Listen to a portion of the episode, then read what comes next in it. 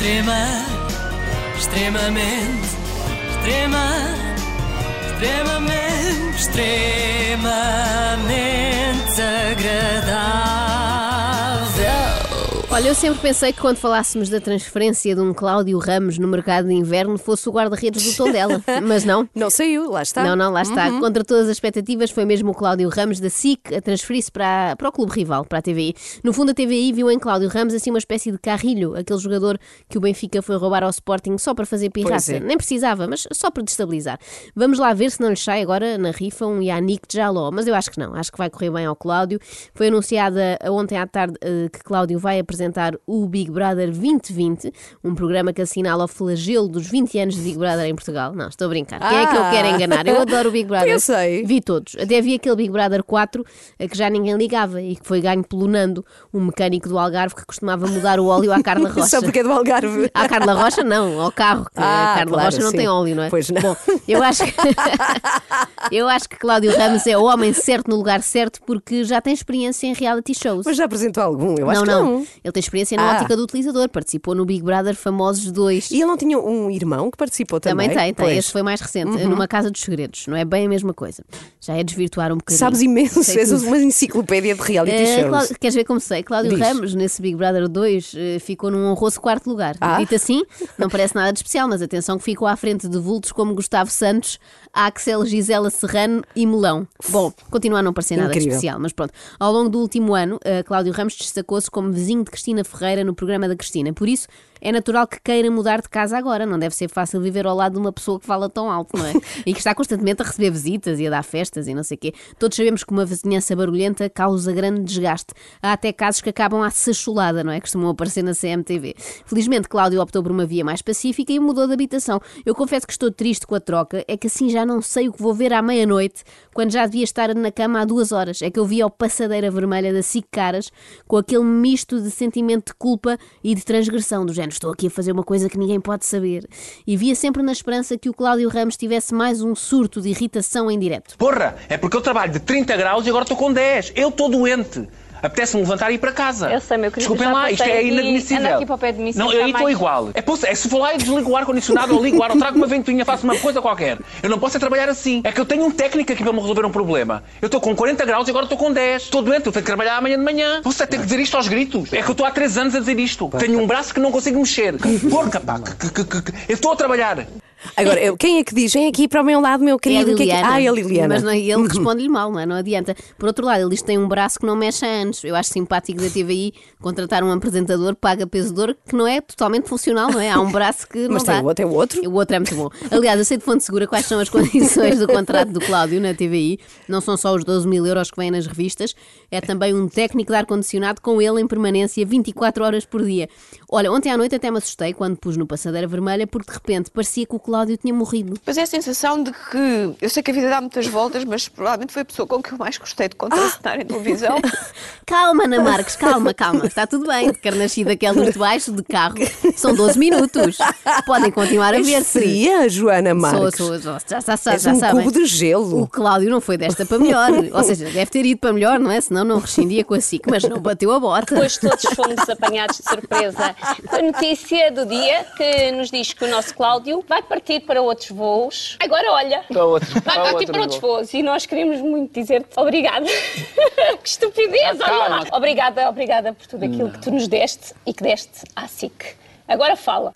Liliana Campos também parecia estar a fazer um elogio fúnebre. é. Menos aquela parte do agora fala, não é? Porque normalmente os falecidos não, não conseguem. E eu, quando recebi a notícia hoje, vieram umas lágrimas aos olhos. Ai. Não de tristeza Claro. que íamos ficar sem ti, mas por profunda alegria. Ah, isso até parece mal, Maria Botelho Muniz. Profunda alegria por se livrarem dele, não é? Mas eu percebo. É que o Cláudio às vezes gerava mau ambiente. Querem ouvir? Se calhar saio e vou beber água. Não.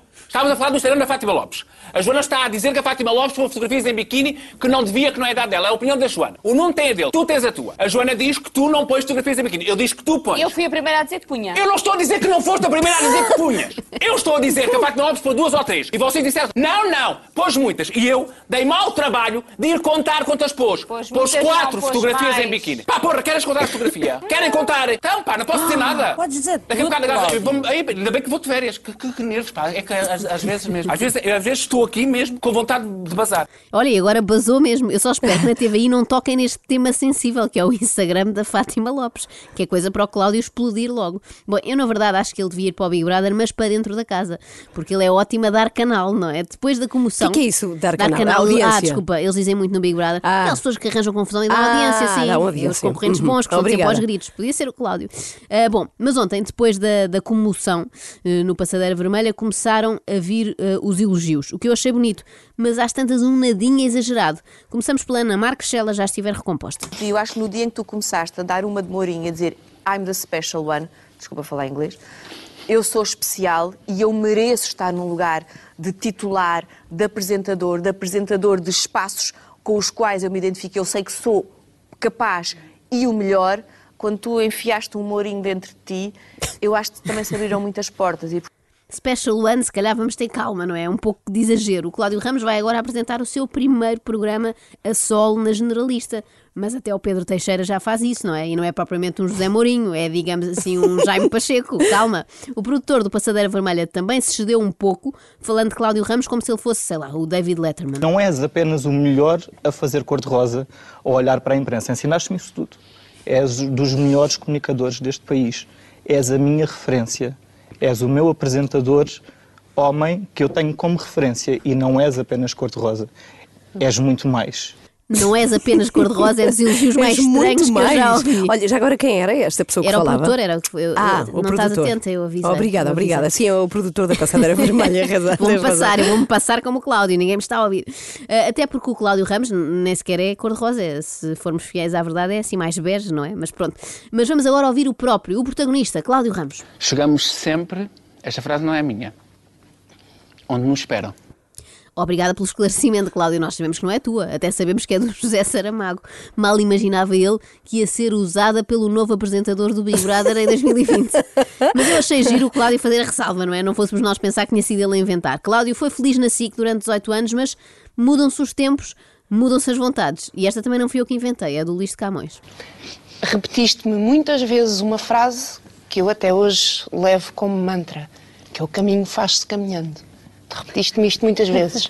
Mas atenção, Maria, que também não é dele. A frase é. é. do poeta espanhol, tu deves conhecer, é? Sim. Do António Machado. Muito bem. No- Era teu vizinho. Muito no bem. fundo, ter Cláudio como amiga é como ter uma assinatura premium do site citador.pt.